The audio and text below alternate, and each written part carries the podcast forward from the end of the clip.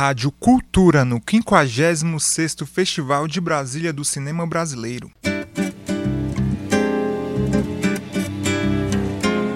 E no último dia da Mostra Competitiva Nacional de Longas-Metragens, acontece a estreia do filme A Transformação de Canuto. A docuficção conta a história de Canuto, um homem conhecido em uma pequena comunidade chamada Mibiá Guarani, que se localiza entre Brasil e Argentina. Canuto ficou conhecido após se transformar em uma onça e depois morrer tragicamente.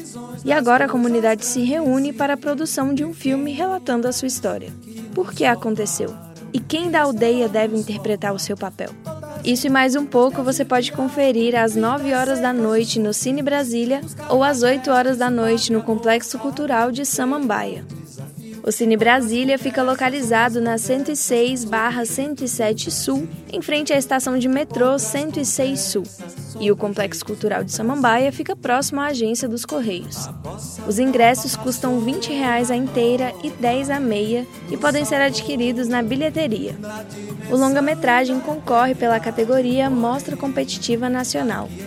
O público também pode participar votando no site do festival em Mais informações você confere no perfil arroba Festbrasilia no Instagram. Lembrando que o filme A Transformação de Canuto estreia no dia 15 de dezembro, às 9 horas da noite, no Cine Brasília. Com supervisão de Greta Noira, Daniela Oliveira para Cultura FM.